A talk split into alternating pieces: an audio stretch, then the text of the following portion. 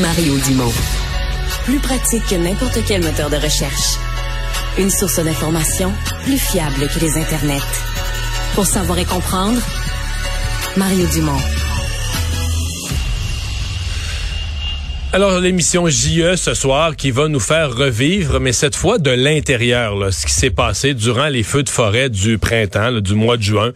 Euh, quand je dis de l'intérieur, euh, l'émission JE qui fait des enquêtes de toutes sortes a demandé l'accès euh, aux lieux de décision, aux réunions, euh, avec le premier ministre et le ministre de la Sécurité, François Bonnardel, pour voir, hein, pour être témoin de comment ça se vit, euh, du genre de décision, du genre de discussion qui se produisent en pareilles circonstances. Ils ont obtenu cet accès, ce qui leur permet de faire le reportage de ce soir. On va tout de suite en parler avec l'un des principaux intéressés, le ministre de la Sécurité publique, François Bonnardel. Bonjour. Salut, M. Dumont. On est tous curieux de regarder ça, mais d'après moi, vous allez regarder ça, vous aussi, ce soir, pour euh, revivre les événements et voir ce que ça donne en reportage. Oui, j'ai l'impression que ça fait déjà euh, ça fait déjà très longtemps, mais c'est drôle parce que je disais, je m'imaginais aujourd'hui, je reçois encore des rapports sur euh, les, feux de forêt présentement dans le nord. mine de rien, là, il y en a encore présentement. Il y a six feux en zone intensive ça me fait un petit peu revivre avec la dernière semaine qui, qu'on a connue au Québec un peu partout. Il a fait très, très beau. Là. Ben, imaginez qu'il y a des zones de sécheresse où il y a des feux qui ont démarré. Il n'y a rien d'inquiétant, il n'y a rien d'inquiétant.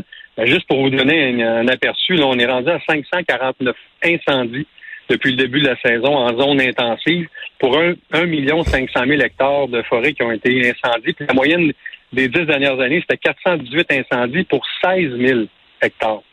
Fait faut, faut comprendre on est presque à 100, on est presque à 100 fois plus les superficies normales. Absolument, absolument, absolument, absolument. Puis euh, c'est ça, c'est, euh, voilà, on est dans une période cette année où on a vécu euh, les épisodes, les aléas de la météo qui nous ont frappés là, aux extrêmes avec avec les avec les inondations du, du, des fins de printemps, les feux qui ont démarré trop très tôt au début de l'été. Puis voilà. Hmm. Pensez-vous que les gens vont constater une certaine euh, quoi euh, nervosité, vulnérabilité? Les gens ont parfois l'impression que c'est tout ce qui est au gouvernement est savamment planifié, comme s'il y avait un grand livre où toutes les solutions sont écrites d'avance pour tous les, types de scénarios. Avez-vous l'impression que les gens vont comme sentir une, une fébrilité, une nervosité euh, dans, dans ce qui se vivait d'heure en heure? Ben, peut-être, peut-être. C'est certain que quand tu arrives dans, dans ce genre de de situation de catastrophe, si on peut le dire ainsi. Euh, tu, cherches par tous les moyens à donner tous les outils possibles à tes combattants, pas même à avoir plus de combattants sur le terrain, euh, les équipements terrain, les avions, les hélicoptères. Euh, tu cherches par tous les moyens, tous les moyens. Puis là, ben, quand tu vois que ça augmente de jour en jour, que la météo nous aide pas, qu'il n'y a pas de pluie de prévu, euh, là, l'aide de l'extérieur est, primordiale. Je le disais jusqu'à quel point, quand euh, ça a frappé New York, là, ben, c'est l'imaginaire. Euh, le président des États-Unis qui parle au premier ministre canadien, le ministre de la Sécurité civile qui m'appelle, puis il me disait François, les Américains sont prêts à nous aider. Qu'est-ce qu'on, qu'est-ce que vous avez de besoin comme équipement additionnel, comme ressources additionnelles? Il faut combattre les, les Américains. finalement, finalement notre fumée qui était là au-dessus des États-Unis, ça nous a donné mauvaise presse dans les journaux de New York, mais ça n'a pas été complètement inutile. Ça, ça a suscité l'intérêt là-bas de nous aider.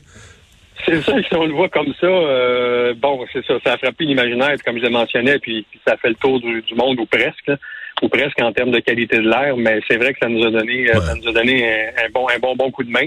Mais il reste quand même qu'on a vécu un épisode euh, majeur, majeur. Puis ce qui, ce qui me réjouit à la fin quand même, quand on regarde la, situation que, plusieurs autres pays ont vécu, la Grèce, il y a un avion malheureusement qui s'est écrasé, la Californie, les deux hélicoptères, Hawaï, tout le monde se souvient des images, voilà, quelques semaines euh, déjà.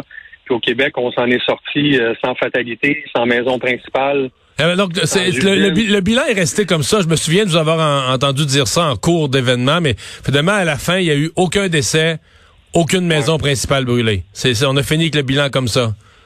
Oui, tout à fait, tout à fait. Euh, quelques blessures légères là, à la fin, à la fin euh, des, des, des, des feux là, du côté de la SOP-feu, mais rien de rien de majeur. Donc euh, ouais, là-dessus, là-dessus, je me réjouis, je me réjouis. Puis ça, je, dis bravo encore aux équipes, aux professionnalistes sur le terrain, des, des, des combattants du feu, des équipes de l'international qui sont venus. Euh, de l'armée, euh, des, forces armées qui sont venues nous donner un coup de main, des pompiers, en tout cas, il y avait tellement de monde, tellement de monde la Sûreté du Québec sur le terrain, la Croix-Rouge. Il y a beaucoup, beaucoup, beaucoup de monde qui ont été partie prenante de cette de cette de cette tragédie. Ben, pas, pas, une tragédie, mais à quelque part, ça a tellement frappé fort. Il y a quand même à la fin des usines qui ont dû arrêter, les travailleurs forestiers qui ont dû arrêter. ça a frappé pas mal, pas mal, pas mal de monde. Puis quand tu, tu, tu, tu, tu repenses à tout ça, là, il y avait au bas mot 1500 personnes sur le terrain, jour après jour, pendant presque 6 à 8 semaines. Euh, il y avait tous nos avions qui étaient en vol. Il y avait à peu près 70-75 hélicoptères qui survolaient les, euh, les, euh, les, les, feux de forêt qui amenaient les combattants aux, aux endroits aux endroits stratégiques. Ah, il y a eu du monde. Il y a eu du monde pour combattre tout ça. Là. Ouais.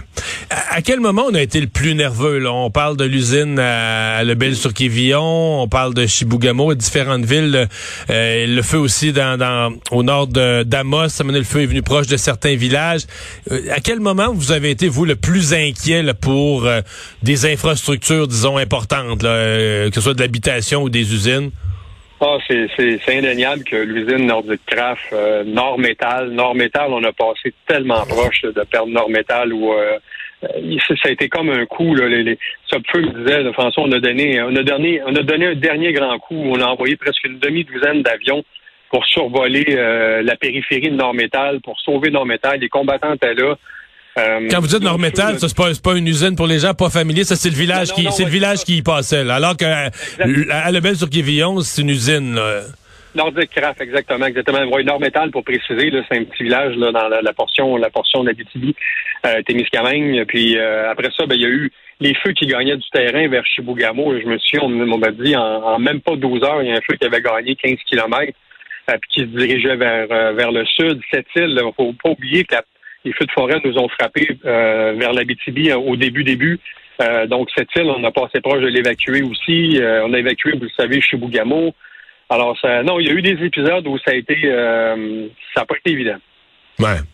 Fait quand vous êtes parti en vacances, je sais pas, fin juin, début juillet, après session parlementaire et les feux de forêt, vous deviez pas être fâché. ouais, mais j'ai failli annuler mes vacances. Ah oui?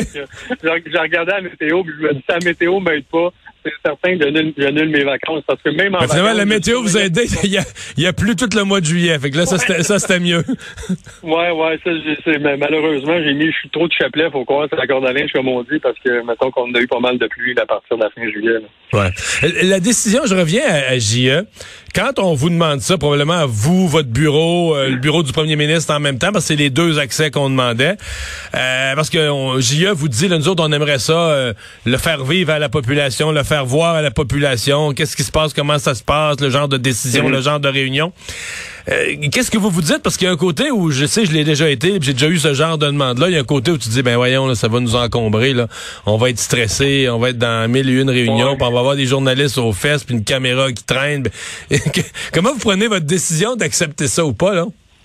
Ben, je suis le genre de gars qui, qui malgré la caméra... Euh, je leur avais dit là, ça va sortir comme ça va sortir, puis puis puis euh, je vais être prompt des fois, ça se peut. Euh, je veux obtenir des réponses, puis euh, ben voilà, à la fin, euh, à la fin, tu oublies un petit peu la caméra. Tu oublies que tu as, un micro sur toi, puis euh, tu es tellement dans, dans, dans l'action, puis tu, tu, tu veux que tu veux que ça, tu veux sauver des vies, tu veux que ça avance, tu veux donner l'équipement. Puis tu as des rapports qui rentrent trois, quatre fois par jour, puis des fois c'est une urgence immédiate. Il faut que tu avises le cabinet du premier ministre. Euh, il y a tellement d'impondérables euh, puis, de décisions à prendre pendant, pendant ces moments, puis, puis de se déplacer aussi, hein, parce que faut pas oublier que les gens voulaient nous voir, là, les gens étaient inquiets, puis je me souviens à Center, on parle de New York, mais à Center, eux, eux ils voyaient, eux, le, ciel jaunâtre orangé, ils, ils voyaient. quand je suis arrivé là-bas, puis je suis sorti de l'hôtel de ville après une rencontre, ça m'a frappé pendant une minute. J'ai regardé le ciel, puis je me suis dit, crime, ça brûle à Lebel un peu plus haut, c'est à 80 km de là ou à peu près. Le ciel est jaunâtre, puis il, pleut des cendres. Tu sais, c'était euh, l'image était immensément forte. Hmm.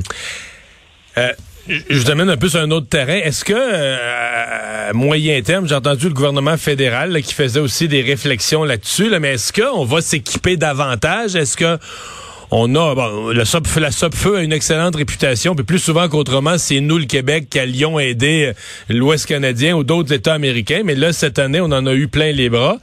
Est-ce qu'on a dans les plans, les, du côté budgétaire, l'idée de s'équiper davantage, de grossir les équipes euh, de la SOPFEU? Oui, c'est une bonne question. Euh, je, le disais il y a quelques semaines, je, suis là-dessus. Là. Le post-mortem est commencé. ben, commencé. Les feux sont pas terminés, mais presque, presque. Il n'y a pas d'inquiétude, malgré que je vous ai dit en début d'entrevue qu'il y avait encore quelques feux. Mais au-delà de tout ça, on est en train de faire le post-mortem avec tous nos partenaires pour voir de quelle façon on va être encore meilleur. Être encore meilleur, être encore plus professionnel avec les équipements et tout et tout avec nos forces sur le terrain. Donc, euh, je peux pas vous en dire plus pour le moment, mais euh, je suis là-dessus. Je suis là-dessus pour euh, pour se préparer pour autant du côté des feux que les inondations. c'est ça. J'aimerais ça. je voudrais vous en dire un petit peu plus, mais je me garde. Non, non mais j'entends. Non, mais j'entends dans votre propos que le, le, le, choc du printemps fait qu'on peut pas sortir de ça sans euh, faire le bilan à la fois des, des, des, des, de nos capacités humaines et matérielles, puis peut-être prendre des décisions ensuite. Là.